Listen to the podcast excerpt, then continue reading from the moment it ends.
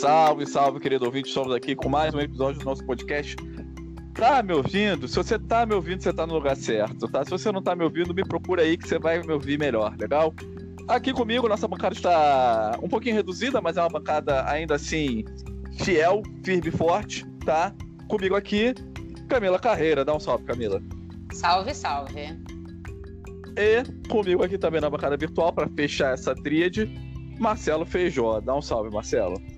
Salve aí, galerinha. Então, é... hoje nosso episódio vai falar sobre Nicolau Maquiavel. Vamos entender o que, um pouquinho quem foi Nicolau Maquiavel, a importância do trabalho de Nicolau Maquiavel, né? E como a gente pode aí atribuir, né, Nicolau Maquiavel aos dias de hoje, legal? É, para deixar você aí inteirado, para você entender a nossa discussão, Nicolau Maquiavel ele vai viver ali entre o século XV e o século XVI, tá? Na Florença, na Itália, tá? Período do Renascimento.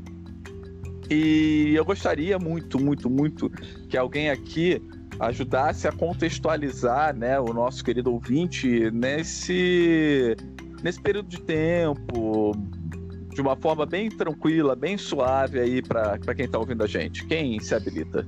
Eu, eu, eu, vou me habilitar, vou me habilitar, então vamos lá. À vontade. É, pô, pro pessoal que tá ouvindo aí aqui a gente, o Renascimento, né, a gente tem que lembrar que o Renascimento ele tá ligado aí ao Estado moderno, né, ou seja, a, a gente está falando do recorte então na modernidade, correto? Só para você se situar aí no tempo, ou seja, isso é pós aí o feudalismo, né? E esse renascimento ele está ligado principalmente às mudanças que ocorrem na sociedade com o fim do medieval. O que, que, são essas mudanças? A gente tem uma ascensão de uma classe burguesa, né? E essa classe burguesa, ela tá aí querendo se equiparar. Talvez essa pode ser a palavra que a gente pode utilizar, né? A nobreza, ou seja, a ideia é esse cara não deter somente a riqueza, mas também chegar ao ponto aonde ele passe a exercer influência política e influência na sociedade como um todo. E vai ser essa burguesia, principalmente, que vai financiar um movimento né, renascentista ligado às artes. E aí a gente vai estar tá falando aí de pinturas, de poesias, de produção de livros, de material. Também está falando até mesmo de um renascimento das ciências como um todo. Essa classe burguesa vai, através dessas artes, né, fazer com que o seu estilo de vida passe a ser reconhecido, né, e principalmente seja divulgado amplamente, né, para que esse estilo de vida então passe a ser reconhecido como o centro, é, é, é, como referência dentro dessa época. E aí, consequentemente, nós vamos ter o surgimento de algumas figuras né, que vão estar ligadas a essa burguesia, mas que também têm as suas origens, né, têm as suas raízes também ligadas à nobreza, porque afinal a gente não vai falar de um rompimento bruto, né, abrupto, a gente vai estar falando de um rompimento que vai acontecendo aos poucos e de culturas que vão se mesclando ali. Eu acho que é legal a gente marcar, né, a questão da, do retorno do, do, do homem ao centro da discussão, né? Que a gente Isso. vai chamar de antropocentrismo, né? Mas Isso. sem esquecer, né, que Deus não sai dessa, dessa órbita, tá? Deus continua ali existindo, Deus ainda é uma figura importante dentro da discussão do Renascimento, né? Tanto que muitas, é, muitos trabalhos desse período eles vão ser voltados para a igreja, né? E muitos desses é, mecenas ou então é, dessas lideranças locais aí, sobretudo dessas repúblicas italianas, né? Das cidades-estados italianas é, vão disputar, inclusive, o papado, né? Então, é, toda essa relação aí vai estar intimamente ligada à igreja. E nesse período, né, você vai ter a ascensão de Nicolau Maquiavel, né, em Florença, como um grande pensador político, um grande articulador ali junto aos Médici, né, que vai estar naquela disputa frenética envolvendo o próprio papado, o reino de Nápoles ao sul, né? A própria, a própria França, que vai ter interesses ali no sul da, da Itália e tal. E, e, nesse contexto geral, né, ele vai chegar até a ser preso, mas depois ele vai receber um, um, um perdão papal, né? Por coincidência, o Papa era um Médici, né? E aí, é, Maquiavel ali já no início do século XVI vai escrever a sua obra-prima, que vai ser O Príncipe, né? Um livro aí que você acha em qualquer banca de jornal por módicos 15 reais, tá, querido ouvinte? Mas lembre-se que não é um livro de autoajuda, tá? Inclusive, é, não é um livro feito pra gente, né? É um Não, livro é. para o Exatamente. príncipe, né? É eu quero deixar é. isso claro.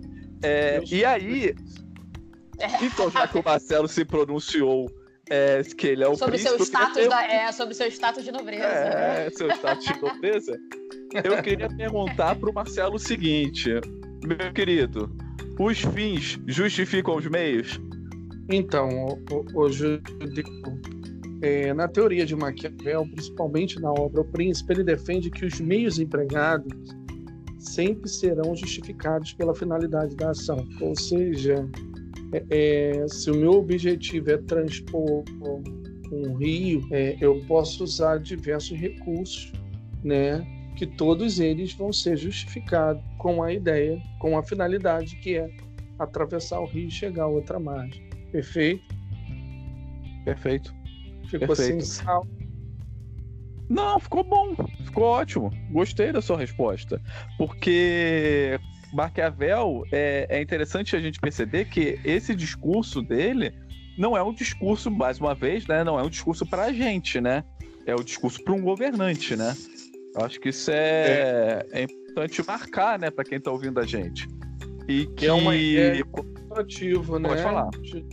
É uma ideia de discurso ativo, não passivo, sempre ativo, embora humanista, por isso a gente tem que di- é, discernir a diferença de maquiavélico e maquiavelismo, mas eu acho que um ótimo exemplo seria a atuação da Secretaria de Segurança Pública. Vocês não acham?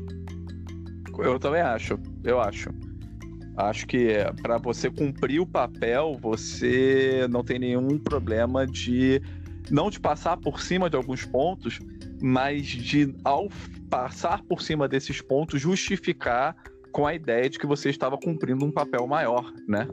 É como é como um homem que para quando está preso numa em qualquer situação, que ele está é, completamente sem condições de sobrevivência, amputar tranquilamente um braço para se manter vivo, sabe? Ah, Uma, eu acho que é um exemplo muito exagerado da minha parte, mas é, o- quando você fala de Secretaria de Segurança Pública, ah, muitas vezes ah, o órgão ele defende uma atuação um pouco mais truculenta, porque tem como objetivo apreender determinado tipo de armamento, é, prender determinado chefe de facção ou coisas desse tipo, né?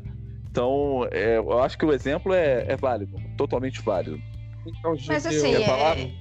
fala, pode falar. É, Eu, eu queria que você e a Camila me ajudassem com isso, porque a minha Hum. grande dúvida sobre o discurso ético da Secretaria de Segurança Pública hoje, principalmente do Rio de Janeiro, mas no Brasil em geral, é o seguinte: não fica claro para a gente é, a parte do discurso que diz se eles querem proteger a pessoa de bem que está numa área de risco ou se eles querem combater a pessoa do mal que está numa área de entende?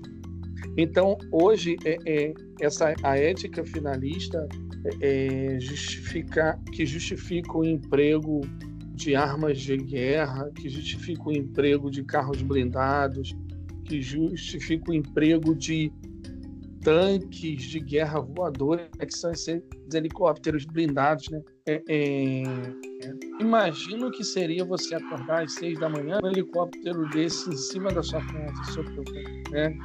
Então, assim, Sim. o impacto disso. Até que ponto isso fere a ética? Né? Até que ponto, de fato, você está combatendo o mal ou você está protegendo quem é do bem? E se é possível fazer as duas coisas mesmo? Ou se esse discurso é mais um modo social da modernidade? Uma boa pergunta, É Marcelo. uma excelente pergunta, Sobre assim. a... Vem cá, o Homem Macaco tá atacando esses cachorrinhos que estão aqui no fundo, não estão?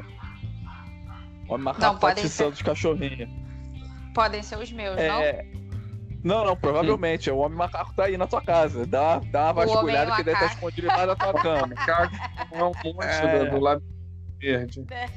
É. O homem macaco tá aqui. É. Então, é... hum. todo um discurso maquiavelista, tá? Não maquiavélico, é...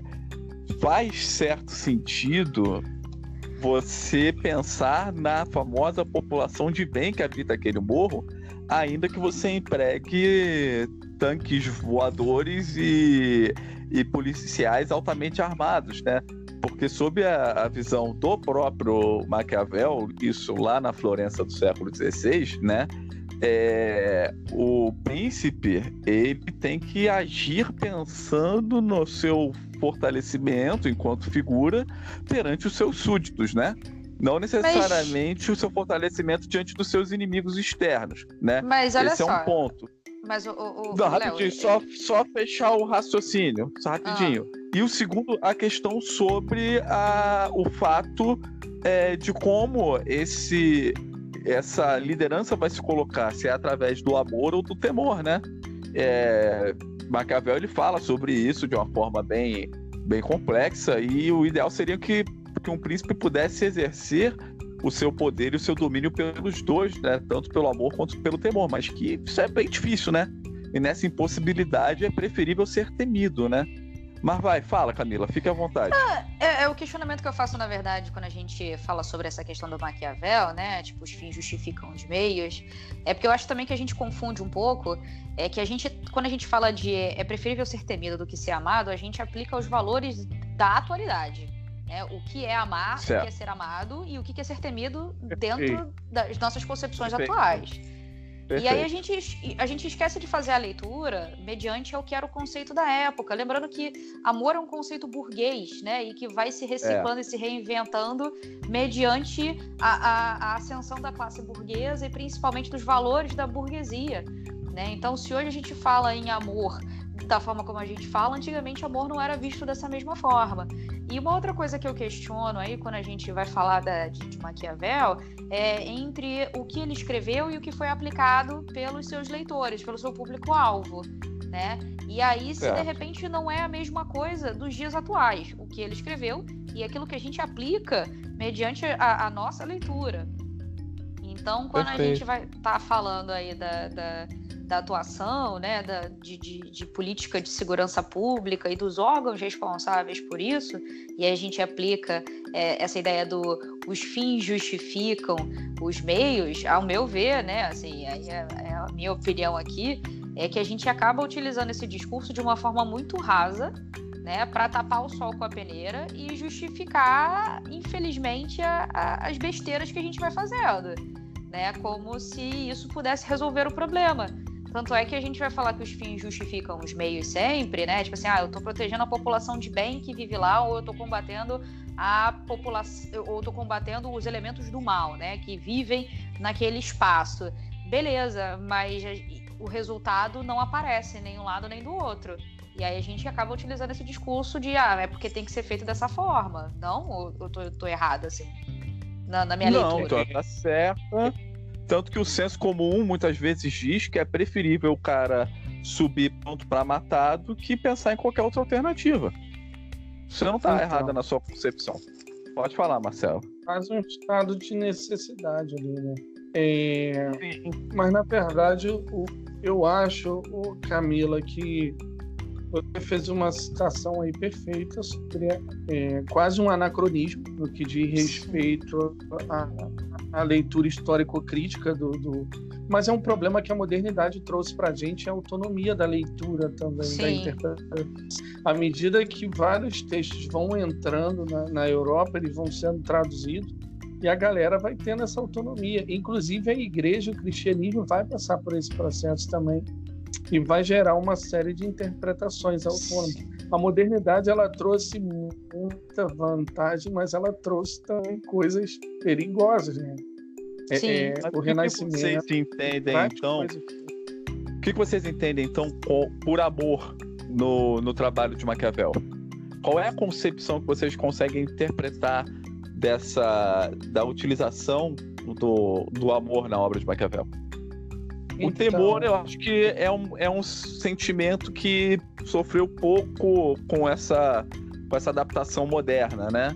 Agora, o amor, de fato, a gente cai em anacronismo. O Marcelo usou a expressão muito bem colocada. Eu acho que não é quase um anacronismo, eu acho que é um anacronismo, sim. Feito, fechado. Mas, assim, o que é o amor nessa concepção? Eu me arriscaria, é, eu me arriscaria a dizer que o amor está ligado à estética de gestão, o amor está ligado à, à popularidade, à aceitação, né?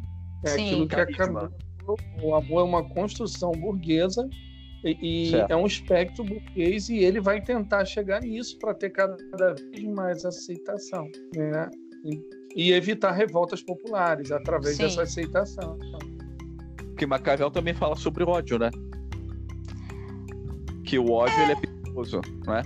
É, é tanto gerar tanto, revolta. Tanto tanto é que eu acho que essa questão, por exemplo, do amor, quando a gente vai falar da, da, das palavras de Maquiavel, quando ele está escrevendo, porque a gente sempre fala que o príncipe ele é como se fosse um código de conduta, né, que é escrito para as monarquias, né, como deve se portar um monarca nesse momento. E aí, eu acho que muitas das vezes quando a gente fala é, essa questão justamente do amor, aí eu posso estar tá, tá, tá fazendo uma leitura um pouco equivocada, e aí vocês, por favor, me corrijam, né? Vocês que estão mais aí é, imersos e, óbvio, né, tem aí a, a, a, o conhecimento, isso também não pode estar ligado, essa questão do amor não pode estar ligada aos conceitos de virtude e fortuna? Eu o amor não pode estar ligado a eu esses conceitos? Legal, legal. Então, é, eu gostaria muito, muito, muito, muito que o, o Marcelo desse um apanhado para a gente que tá, para gente aqui e para quem está ouvindo a gente, o que, que é Virto, né? É, e depois a gente fala um pouquinho sobre Fortuna. Você consegue fazer esse apanhado para a gente, Marcelo, sobre Virto? Eu consigo. É... Vamos lá. Eu tenho uma visão pessoal sobre Virtu, sobre Virtu, né? Uhum. É... Maquiavel ele vai direcionar o conceito dele de virtu diretamente à política, tá? Que seria uma ideia de virilidade, sagacidade, esperteza, né? e legalidade nas ações, legitimidade nas ações. Ou seja, é aquilo que a Camila falou, está diretamente ligada à aceitação. E porque como é que você vai julgar que a conduta de um príncipe, qual é o medidor? É a aceitação. Perfeito. A gente não Voltando tinha... aqui à ideia de que Maquiavel escreve para um príncipe em relação aos seus súditos. Sim. Né? Então. Sim, sim. Perfeito. Então é a aceitação das ações dele, porque isso aponta uma virilidade, uma força, né, uma legitimidade. É, eu não consigo ver na virtude como se fosse um elemento genético, igual já vi muita gente falando. Não, cara, esse cara nasceu para governar. Já ouviram isso? Já, já ouvi. Já, já é, como se fosse você acreditar que a dominação carismática fosse um dom genético, né? que não se aplica, né? É, uma sala então, se, assim, se você pudesse só falar um pouco, né, para quem está ouvindo a gente, talvez a galera não lembre o que é a dominação carismática, né? E é, é eu ia fazer bom... essa introdução também. É, é sempre bom para a galera poder falar, né? Judeu faz. Então já é, fala aí, rapidamente. Então, dominação carismática é, um, é uma ideia vinculada a Max Weber, né? Max Weber vai falar sobre isso, que é quando você tem uma dominação legítima, tá? Para simplificar para quem está ouvindo a gente, dominação legítima é aquela que o dominado se permite ser dominado porque existe um, uma relação de interesses, inclusive ali, tá? Mas futuramente a gente pode trabalhar melhor sobre isso, mas entendo. Uma dominação legítima é uma dominação válida, né? Que o dominado aceita. E, e, a dominação carismática é uma vertente de dominação legítima em que a figura de liderança ela o é porque ela detém a capacidade de congregar em torno dela justamente por questões de carisma, de, de, de poder através da sua figura, de colocação, né? Inclusive a gente tem alguns exemplos maravilhosos que vão de espectros da extrema direita até a extrema esquerda com total tranquilidade, né? Não sei se eu consegui me fazer entender, não sei se eu falei alguma besteirinha. O Marcelo, por favor, me corrija se eu tiver falado besteirinha, tá? Eu queria falar é... uma coisa muito legal sobre isso aí, Judeu. Permita-me. À vontade. é, e pegando um gancho na fala da Carolina na sua, assim, sabe? Quando a gente fala de amor hoje, no período que estamos vivendo hoje, dia 30 de 3 de 2020, é impossível você pensar o amor que Maquiavel está citando sem passar pelo romantismo no século XVIII. Então a gente tem um problema muito sério em conseguir chegar de fato nessa ideia do amor. Porque o amor, Sim. ele não se define, ele não é uma coisa definível, ele é dizível, mas Sim. não é pensável, sabe? Não é pensável. Sim. O Roberto Carlos já falava consegue... sobre isso. não é, é Roberto Carlos? Não. Fala aí, fala aí, fala aí, Roberto. Não, porque é como é grande meu amor por você, nem mesmo o céu, nem as estrelas, não é Marco meu amor. Isso, isso, tá fica muito mais bonito. Fica é, muito mais bonito. Fica muito mais bonito. Mas o romantismo ele vai pegar esse conjunto de evidências que a gente chama de amor. Para os alunos que estão nos ouvindo, os colegas, é o seguinte: se você fosse pedir a prova de amor a alguém, como é que essa pessoa ia te provar um amor? Dando um buquê de flores, fumo, chocolate, uma viagem, um passeio, um abraço, uma fidelidade? Todas essas coisas é, explicam, é, todas essas coisas têm um conceito por si só que não é amor. Então, o amor seria uma junção de uma série de outros conceitos para a gente construir o amor através da burguesia, como a Camila citou muito bem. E depois, Sim. quando a gente chega no século XVIII, que isso é romantizar, cara, hoje a gente não consegue pensar o amor como uma coisa não romântica, não é isso? Gente? É, exatamente. Amor Sim. hoje é sinônimo de romance. É um coraçãozinho. É. Isso, faz o coraçãozinho, é o assim. Carlos. É o Roberto Carlos. É o Roberto Carlos. É o Roberto Carlos, entendeu? É, é evidências do Chitãozinho Chororó, entendeu? É, é, é, tudo isso, né? O amor, é, o amor pode ser descrito perfeitamente com isso. E ah, é, eu acho. É o rei dos sentimentos, isso, total. É o rei dos é. sentimentos. Né? Eu acho que Reginaldo Rossi pode ser também, pode entrar, né? Tipo, Caraca, tipo, garçom aqui nessa mesa de bar. É, Pô, eu, acho maravilhoso, mas eu quero muito voltar pro Maquiavel. Eu juro que eu quero. Inclusive, fechando o conceito de, de virtude, né? é, que muitos associam à própria palavra virtude, né? Que acho que é um pouquinho complicado a gente trabalhar nesse, nesse viés. É, isso é, seria um conceito intrínseco a um príncipe, não que ele nasça com esse dom, como o Marcelo falou, né? Mas ele é a forma dele de fazer a política, né? Da, de forma a extrair sempre o melhor dessas situações, correto? Mas. Sim. E fortuna? Que fortuna, para quem não. para quem tá ouvindo a gente não sabe, né? O cara vai achar que fortuna é dinheiro, né? Que fortuna é riqueza. Para Maquiavel, não. O preceito de fortuna aí é muito mais associado, e eu gosto de citar isso, ao tarô, né? Não sei se algum ouvinte aqui entende de tarô, né? Não sei se a Camila ou o Marcelo entendem de tarô. Eu Opa. não entendo de tarô. Tá? Parece que eu entendo, mas eu não entendo de tarô. É, quer dizer, só um pouquinho, verdade, alguma coisa? É, é, Jovas Cartas, né? Cigano aqui. Inclusive, meu nome na verdade é Igor, né? Isso, e... Cigano Igor. O problema todo é que a juventude não vai entender essa piada. Segue o fluxo. Não, não vai. Ué, segue o barco, né? É. Não posso nem falar que é Cisne também, porque a galera não vai não, entender. Não, não pode, não então, pode. Que, não sei se vocês sabem, Sidney Magal não é cigano, né? Mas tudo bem, vamos lá. É... Volta pro Maquiavel. Vamos voltar pro Maquiavel. então, esse conceito de fortuna, e aí vou puxar mais uma vez aqui pro baralho cigano, é, aquela carta da roda da fortuna, normalmente ela diz que tudo que tá de um jeito vai mudar de repente, vai se tornar outra coisa, né? Que o que é bom vira mal, o que é bom vira bom, o que é mal vira bom, e que você tem uma inversão e uma situação de completo imprevisto pela frente, de alteração da sua do seu referencial, né? Eu acho que essa definição é do tarô para a fortuna se aproxima muito mais do conceito maquiavelista de fortuna, né?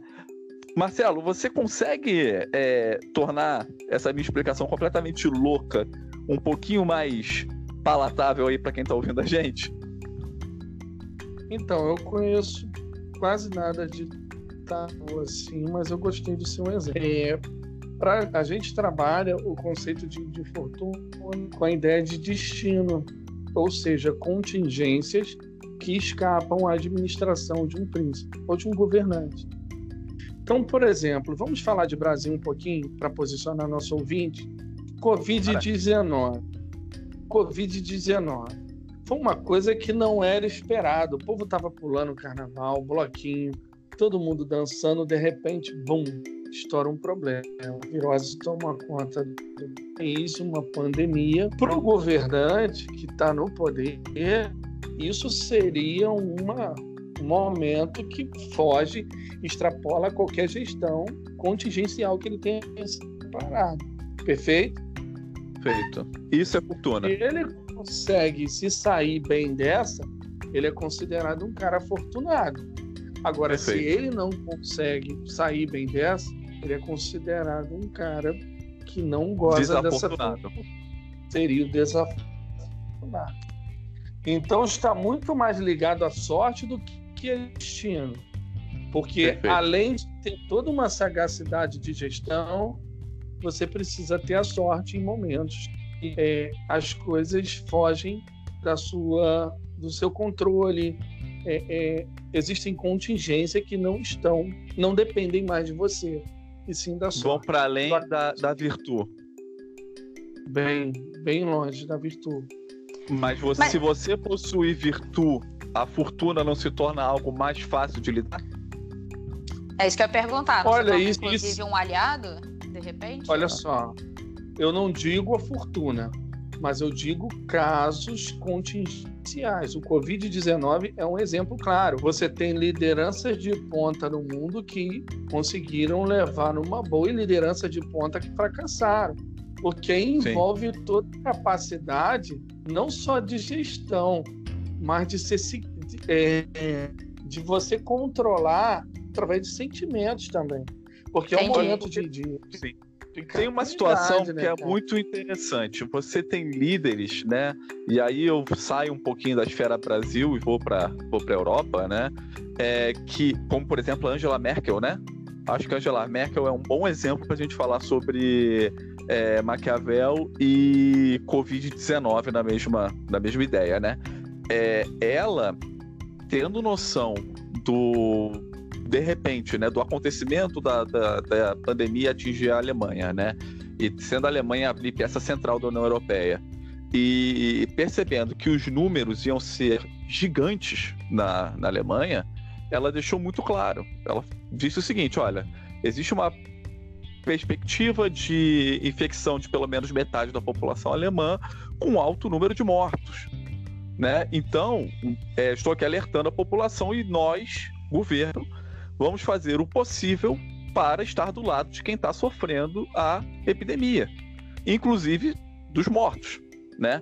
Então você vê que a atuação da, da chanceler é uma atuação de, de virtude certa, uma situação de virtude real, em que ela inclusive consegue congregar a população ao redor de uma sensação de luto até, né? Judeu, Não é só uma, pode falar. O judeu, eu acho que a virtude ela se dá sempre antes da fortuna. Exemplo, certo. Angela certo. Merkel, citado, a posição dela, inclusive ela testou negativo para o Covid-19, a sim. posição dela anterior ao caos é o que determinou a forma de sim. comportamento. Sim, sim. Inclusive essa previsão dela. Inclusive a previsão é. dela. Sim. Então ela é virtuosa, ela tem virtude de fato, ela tem virilidade, né? Ela é um exemplo de liderança, como você colocou. É, é... Mas outras nações, até economicamente poderosas, não conseguiram. Então, é, é o impacto é, é, é, essa fortuna que a gente considera desse acaso, né, ele ele está diretamente ligado a uma medida ativa da virilidade do governante. Isso daí é Sim, você você vê aqui, ó, para a gente não falar sobre contexto puramente é, Europa, para a gente não ficar é, eurocêntrico demais, né? Nossos vizinhos aqui ao sul, né? Os argentinos, né? o presidente Alberto Fernandes, tá? E aí não é um posicionamento peronista, legal para quem está ouvindo a gente, mas o presidente Alberto Fernandes, antes mesmo da eclosão de casos em, na Argentina, decretou quarentena. Decretou quarentena. E o fluxo de população na Argentina de fora é muito grande. Pode parecer uma bobagem, mas a Argentina recebe muito estrangeiro, muito estrangeiro, muita gente circula por Buenos Aires, né? É uma grande é, cidade, né? Perdemos a Camila, pelo visto aqui. É, é uma grande cidade. E, e essa atribuição dele anterior ao surto de quarentena é, é o que é o que mostra virtude também, ou não? Sim. É, né? É, toda medida protetiva, toda medida que antecede um, um, problema, a gente encara como virtude. E, e hoje, o, o, a nossa nação aqui, o Brasil, a gente ainda tem falas diferenciadas. E eu queria ouvir a Camila, muito a Camila sobre isso, e você também, para ajudar a somar uhum. aqui na minha construção de pensamento, sobre tanto o discurso do governador de São Paulo como do governador do Rio, em relação Sim. ao posicionamento de quarentena. De fato, quem está usando da virtude, quem não está, né? por Sim. que motivo vocês acham que eles foram contra algumas medidas adotadas pelo governo federal e abraçaram outras. Quem quer começar falando? Eu posso. É, não, tudo bem. Quer falar, pode, Camila? Pode ser, pode não, ser. Não, se você quiser, você pode falar, fica à vontade, não tem problema não. É, eu acho que assim, é, acho que ambas, é, é, acho que, ao meu ver, tá? E aí é a minha opinião realmente é muito pessoal. Eu acho que todo esse momento que a gente está vivendo, ele é um momento que está muito ligado à questão do, da oportunidade. E aí eu posso estar tá falando de fortuna nesse momento, né? É, e tá ligado à oportunidade. Eu acho que são figuras que estão aproveitando dessa oportunidade. E aí, veja bem, não entendo oportunidade como algo positivo, não, pelo amor de Deus. Milhares de pessoas estarem doentes ou morrendo, isso não é oportunidade de nada. Mas do ponto de vista de gestão, de política, de se promover e inclusive de se mostrar uma liderança, essa foi a oportunidade que bateu a porta. Principalmente mediante duas figuras aqui no estado do Rio de Janeiro que, pelo que eu vim acompanhando, sofriam muitas críticas pelo seu modelo de gestão, né? E, e aí, tanto a prefeitura quanto o governo do, do, do estado do Rio de Janeiro estavam é, constantemente sofrendo críticas, principalmente pela omissão é, do Estado é, na educação, na saúde. Todo dia, quando a gente ligava o jornal, a gente via essa denúncia ocorrendo por várias mídias, né? E aí, de repente, numa situação como essa, a gente tem essas duas figuras, essas duas lideranças políticas que aproveitaram da oportunidade, né, para poder se colocar como a liderança, como alguém que segue as orientações da, da Organização Mundial da Saúde, como alguém que se espelha nas grandes nações e nas grandes lideranças que estão conseguindo aí né, conter o avanço da doença. Tanto é que é, é, são posturas que estão sendo adotadas que estão gerando um certo desgaste até mesmo com, com a esfera federal, né, com, com o governo federal. E aí a gente vê essas duas figuras se colocando. Mas quando a gente para para olhar para o caso detalhado do Rio de Janeiro, a gente vê que do lado o governo, né, o governador, ele está adotando uma postura é, muito mais de enfrentamento, né, de bater pé, de dizer que as coisas têm que ser feitas como elas estão sendo feitas, até porque é, e aí talvez de repente se utilizando daquele discurso, né, de, de que é, nesse momento é necessário um pouco de autoritarismo por parte dele para que as coisas possam funcionar, pelo menos essa é a minha visão quando eu ouço ele falando, né? Principalmente quando ele resolveu brigar com o prefeito, quando o prefeito assinou a possibilidade de de repente abrir o comércio novamente. E ele disse que não, que se o prefeito fizesse, ele iria passar por cima da decisão e ia fechar novamente. Então, eu acho que a situação que a gente vive atualmente no Rio de Janeiro, ela é, um, é uma experiência, né? É um, um laboratório político muito interessante para a gente analisar o discurso do Maquiavel, sim. É, eu acho interessante que, como a gente não está mais num período monárquico, né? A gente pode tranquilamente converter essa, essa expressão do príncipe na construção de um estadista, né? Quando você tem, é, no caso, governador do estado do Rio de Janeiro, é, já ali desde o começo tá, da quarentena, porque no começo da quarentena o governo do estado fez uma reunião com a região metropolitana do estado, que é um colegiado com poder decisório, tá? Poucas pessoas sabem disso, eu inclusive não sabia. Em que ele promoveu a quarentena e a suspensão dos serviços de educação e tudo mais, a única prefeitura que não esteve presente foi a prefeitura da cidade do Rio de Janeiro, da capital. E como a prefeitura não estava presente e o colegiado decidiu por atuar dessa forma, automaticamente prefe... a prefeitura ficou refém do... da decisão do colegiado, liderada pelo governador do estado. Então ele assumiu a dianteira na... numa situação de crise e se mostrou uma figura próxima a um estadista que fala claramente: se eu tiver que usar do meu poder para manter a segurança e a vida da população, eu farei. O grande problema é que isso vai entrar em choque com decisões do governo federal, né? E aí não cabe aqui a mim discutir em relação a isso, porque a gente vive numa, numa federação, né? Em que até o momento os governadores tanto de São Paulo quanto do Rio de Janeiro não assumiram posturas que quebrem o pacto federativo. E, e aí eu gostaria de deixar isso muito claro para quem está ouvindo a gente, isso é uma opinião minha, Leonardo, tá? Não envolve nem o Marcelo nem a Camila, de que, de fato, quem pode romper esse pacto federativo através de uma queda de braço é a União e não as unidades federativas. Até porque. Agora... É... Só para fechar o pensamento, Feijó, rapidinho. É, trabalhando um pouquinho a questão do Dória em São Paulo, o Dória ele vai até além nessa questão é, maquiavelística, tá?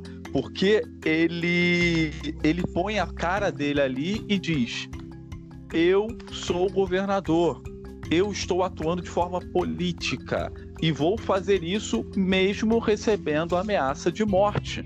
Não tenho medo. Então ali ele está construindo uma, a figura dele sob um ponto de vista assim bem weberiano em relação à dominação carismática, inclusive, né? É, apoiado numa dominação racional também, e que ele diz: sou o governador do estado de São Paulo e vai funcionar assim porque é o meu pa papel enquanto cidadão e homem público.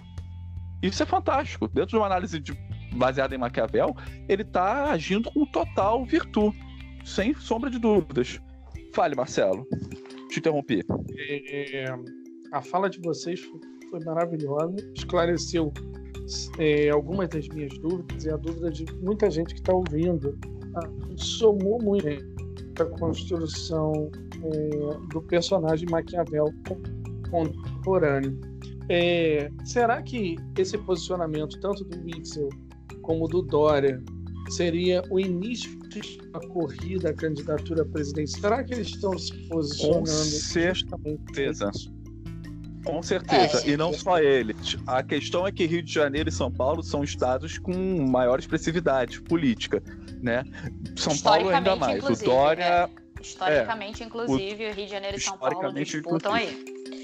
Sim, apesar de termos poucos presidentes daqui, né? Sim. Mas, é, se eu não me engano, os últimos presidentes cariocas é, foi o Collor, apesar de ser do Alagoas, ele é nascido aqui, né? Se eu não me engano. Posso estar falando uma besteira.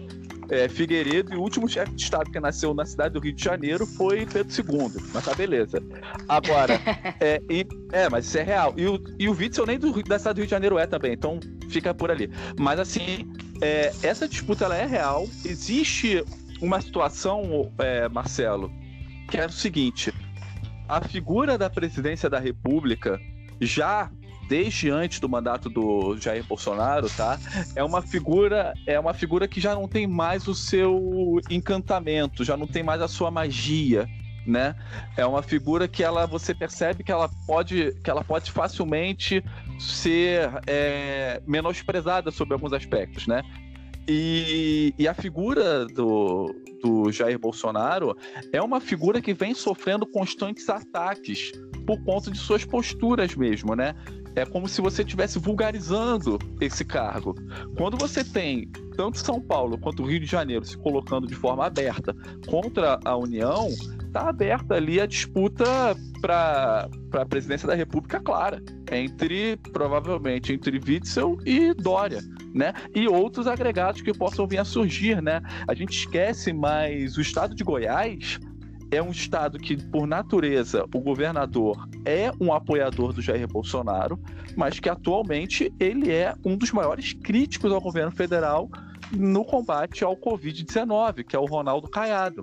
Né? Ronaldo Caiado foi figura-chave no processo de impeachment da, da ex-presidente Dilma Rousseff. Sim. E hoje ele é um crítico ferrenho ao governo Bolsonaro. Por quê? Porque a formação do Ronaldo Caiado é medicina. Né? Tem que levar isso em consideração também. Camila, Camila. por favor. Olha, eu, eu acho que a, a fala do Léo foi, foi bastante pertinente nesse ponto, né? É, a gente fazendo essas análises, a gente vê que, como eu falei, eu acho que tudo para mim é projeção política, então até mesmo a, o, as atuações que essa galera tá fazendo não tem um, um, uma. Como é que eu posso colocar? Eu acho muito difícil que tenham intenções ali é, de coração puro, porque é preciso salvar a humanidade. Eu acho que não, não tem esse viés assim romântico, né? E aí volta aí a questão do romantismo. Acho que tudo ali é uma questão de projeção política, assim. E o enfrentamento justamente com a figura do presidente é, demonstra isso muito forte, essa queda de braço ali, né? E principalmente essa projeção. E, e se você parar para notar, todas essas medidas, quando elas são anunciadas, elas são anunciadas diretamente pelas figuras, né, pelo governador, pelos, pelos governadores, tanto o Witzel quanto o Dória. Você nunca tem um representante ali, né, é, é, de repente um secretário fazendo o anúncio. Não, são os próprios que o fazem, que é para galera poder olhar para esse, esses, esses caras e associar as medidas diretamente a eles e não necessariamente ao gabinete que está pensando aí nas atuações, né, não necessariamente os profissionais que estão por detrás.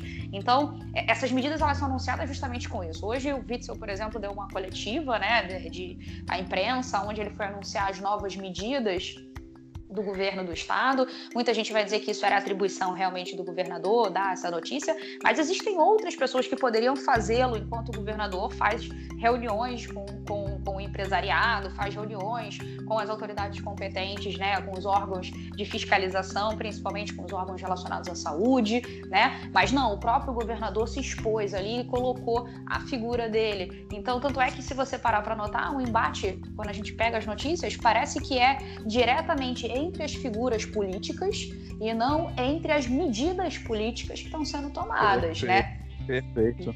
Perfeito. E aí eu, eu acredito sim que Maquiavel mais do que nunca está atual aí, né, nessa, nessa questão. Quando a gente vai dizer que são figuras que são construídas, e aí a gente volta no que o Marcelo tinha falado, de que não existe uma coisa genética ali, né? Você não, não é apto geneticamente a governar. Você se torna né, um bom governador mediante as suas atitudes e principalmente mediante a publicidade que você ganha em cima delas. Não é à toa que volta e meia a gente tem, volta e meia não, né? Todo governador, toda instituição de governo tem uma galera de marketing, né? Ou seja, o cara tá preocupado com a como, como esse governante vai ser visto. Então, muitas das vezes a gente tem um governante que a gente acha que ele é bom, mas na verdade ele tem só uma equipe de marketing maravilhosa, né? Que coloca ele no momento certo, associando ele às questões corretas. Ao mesmo tempo que a gente tem, às vezes, um governante que é bom e que a gente vai demonizá-lo porque a gente tem uma mídia ou a gente tem um grupo interessado em desmoralizar a figura dele. Então, é, isso é muito importante também, né, da gente, da gente perceber. Tem uma Agora... questão aí que eu acho muito interessante, que é o seguinte, para vocês entenderem a importância do que Maquiavel diz pra gente, tá? E aí eu falei mais cedo que o príncipe não é feito para pessoa comum, mas sim para o governante. Mas quando eu digo governante, eu quero falar o governo de uma forma geral, tá, gente? Eu não estou falando sobre a figura presidencial, nem a figura do governador. Mas observem, é, vou perguntar para vocês dois, vou fazer duas perguntas para vocês, tá? A primeira é: em fevereiro, Camila e Marcelo, vocês sabiam o nome? Sejam honestos, sinceros, tá? E se sabiam, me digam por quê. Mas em fevereiro, vocês sabiam o nome do nosso ministro da Saúde? Sabia. Por quê? Não, não sabia. Sabia porque Bom, é, eu, na verdade, estava acompanhando as nomeações de ministros, principalmente pela mudança constante né, que estava acontecendo. E aí o, o, do ministro acabou surgindo ali para mim, até porque é, eu tenho parentes que são ligados à área da saúde, principalmente, né? É, ligado à área Não, da tá pesquisa, tá... né? Então a gente tá acaba. Show. Ah, tá acaba tendo conhecimento. Mas assim, uma coisa que é importante. Uma, só uma coisa que é importante eu falar é que assim, eu sabia quem era de nome, não de trabalho, tá? Então, assim, isso é Legal. é importante. O Marcelo não sabia, né, Marcelo? Quem era? Não, não sabia. Não, não sabia. A maioria dos nossos ouvintes provavelmente não sabem. Não sabiam, né? É, ninguém nunca procurou saber, perfeito. Diante do surto de Covid-19, agora todo mundo sabe que é o Mandetta, né? E como ele atua. Sim. Segunda pergunta. É... Vocês sabem o nome dos secretários de saúde do estado do Rio de Janeiro e de São Paulo, atualmente? Atualmente? É. O secretário de saúde de São Paulo, não faço a menor ideia. Aliás, Perfeito. é uma coisa que a gente não tem muito contato, né? Com a galera de São Paulo. Sim. Perfeito. Assim, Marcelo, vocês, vocês acompanham a, a galera de São Paulo? Não, pouco. Pouco, eu tô sendo honesto. Marcelo, você sabe o nome do secretário Olha, de saúde do estado do Rio e do estado de São Paulo? Eu assisti algumas entrevistas dele, mas eu também não lembro o nome dele. Com muita sinceridade. Percebam, percebam onde está ali, onde está Maquiavel aqui. Quem é que está tomando essa dianteira nos estados? E qual é a atuação do, da União em relação a, a, ao surto? Como se dá, né, o, a virtu dos nossos governantes de estado e, no caso, na esfera federal? Vocês conseguem desenhar isso dentro de uma análise ligada a Maquiavel? A gente sabe atualmente quem é o, o ministro da Saúde, mas poucos ouvintes vão saber falar o nome dos secretários de saúde dos estados que estão combatendo o governo federal em relação a, ao surto de coronavírus. Por quê? Sim. Porque os governadores de estado tomam essa dianteira. Entende? Sim. Bom, essa foi a minha colocação de aplicação prática do, do príncipe em questão. Sim. Mas Permitam-me fazer outro exemplo que eu acho que foi mais marcante e de repente para os ouvintes é, vai ser uma coisa mais simbólica. Eu li em março, não lembro a data, aproximadamente dia 17, agora é em março mesmo, que a Itália resolveu desligar os respiradores dos idosos, pessoas com Sim. 50 anos, e essa foi a solução encontrada para preservar aqueles mais novos por questões de aparelho, leito, etc. O que, vocês acham dessa decisão? Ela é uma prática de maquiavelismo? Cara, ela é uma decisão assim que é, é o discurso ali da ética, né? Que é, é muito delicado, né? Porque é a gente colocando valores na, na, nas vidas, né? A gente diz que uma vida vale mais do que outra.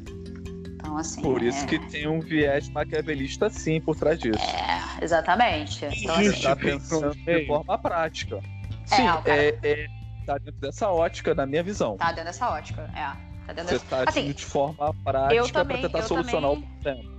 É, eu também encaro dessa forma, mas aí a gente volta naquele problema, né? Que foi que a gente falou logo do início. Os fins justificam os meios, né? Aí agora tem um governo dizendo que vai desligar respiradores de quem tem mais de 80 anos.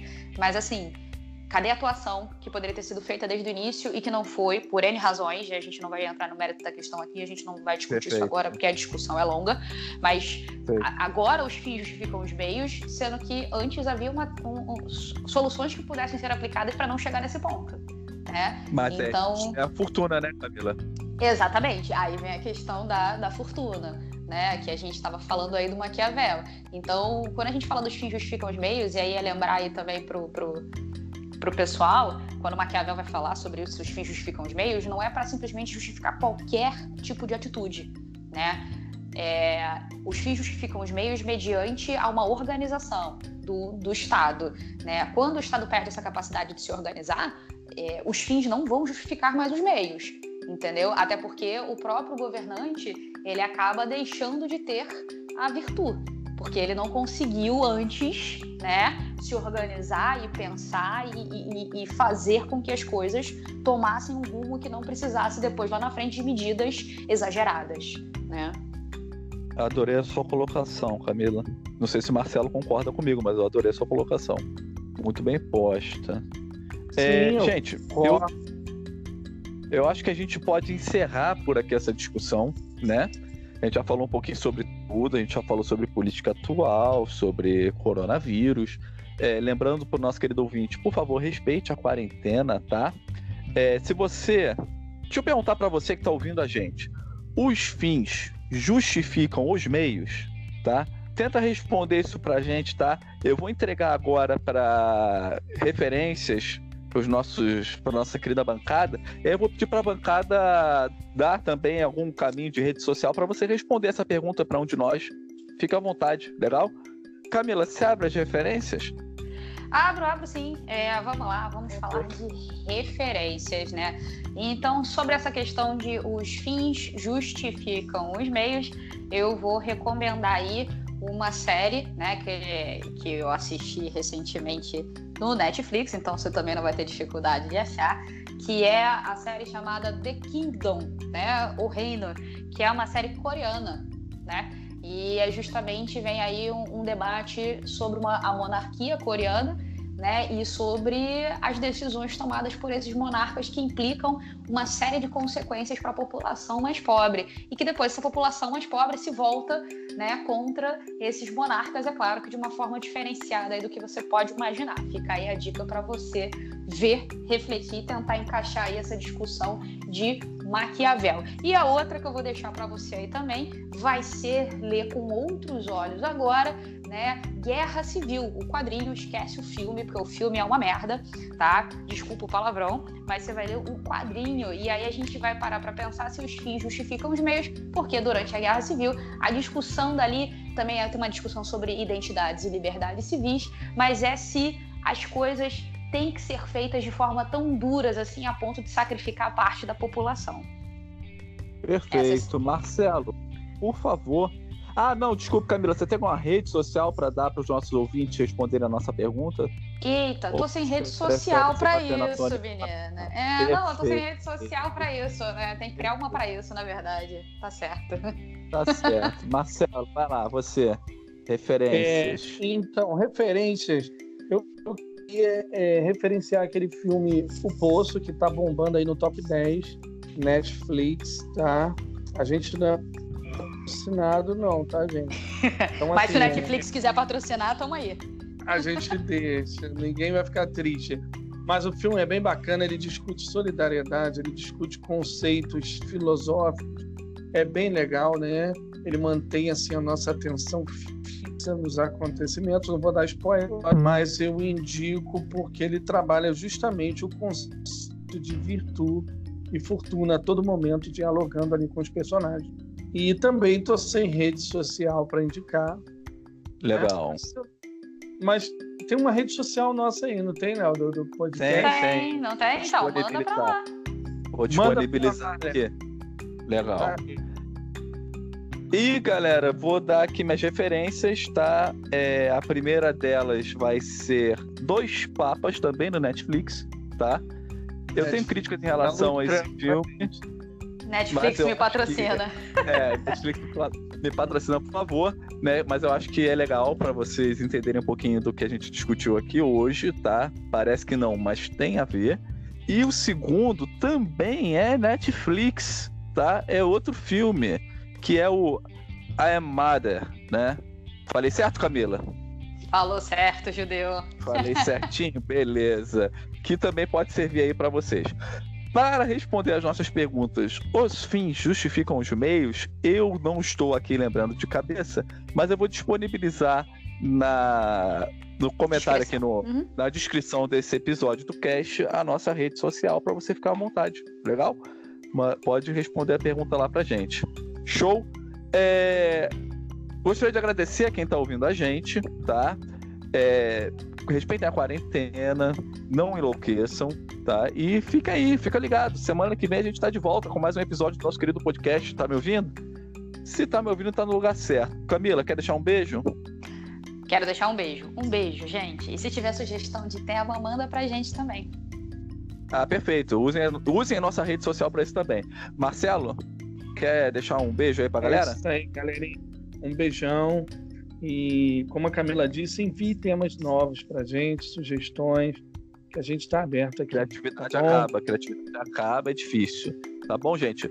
E fiquem bem, fiquem legal, tá? Preservem sua sanidade, preservem seu corpo, façam exercícios. E estamos aí. Beijos e abraços. Tchau, tchau.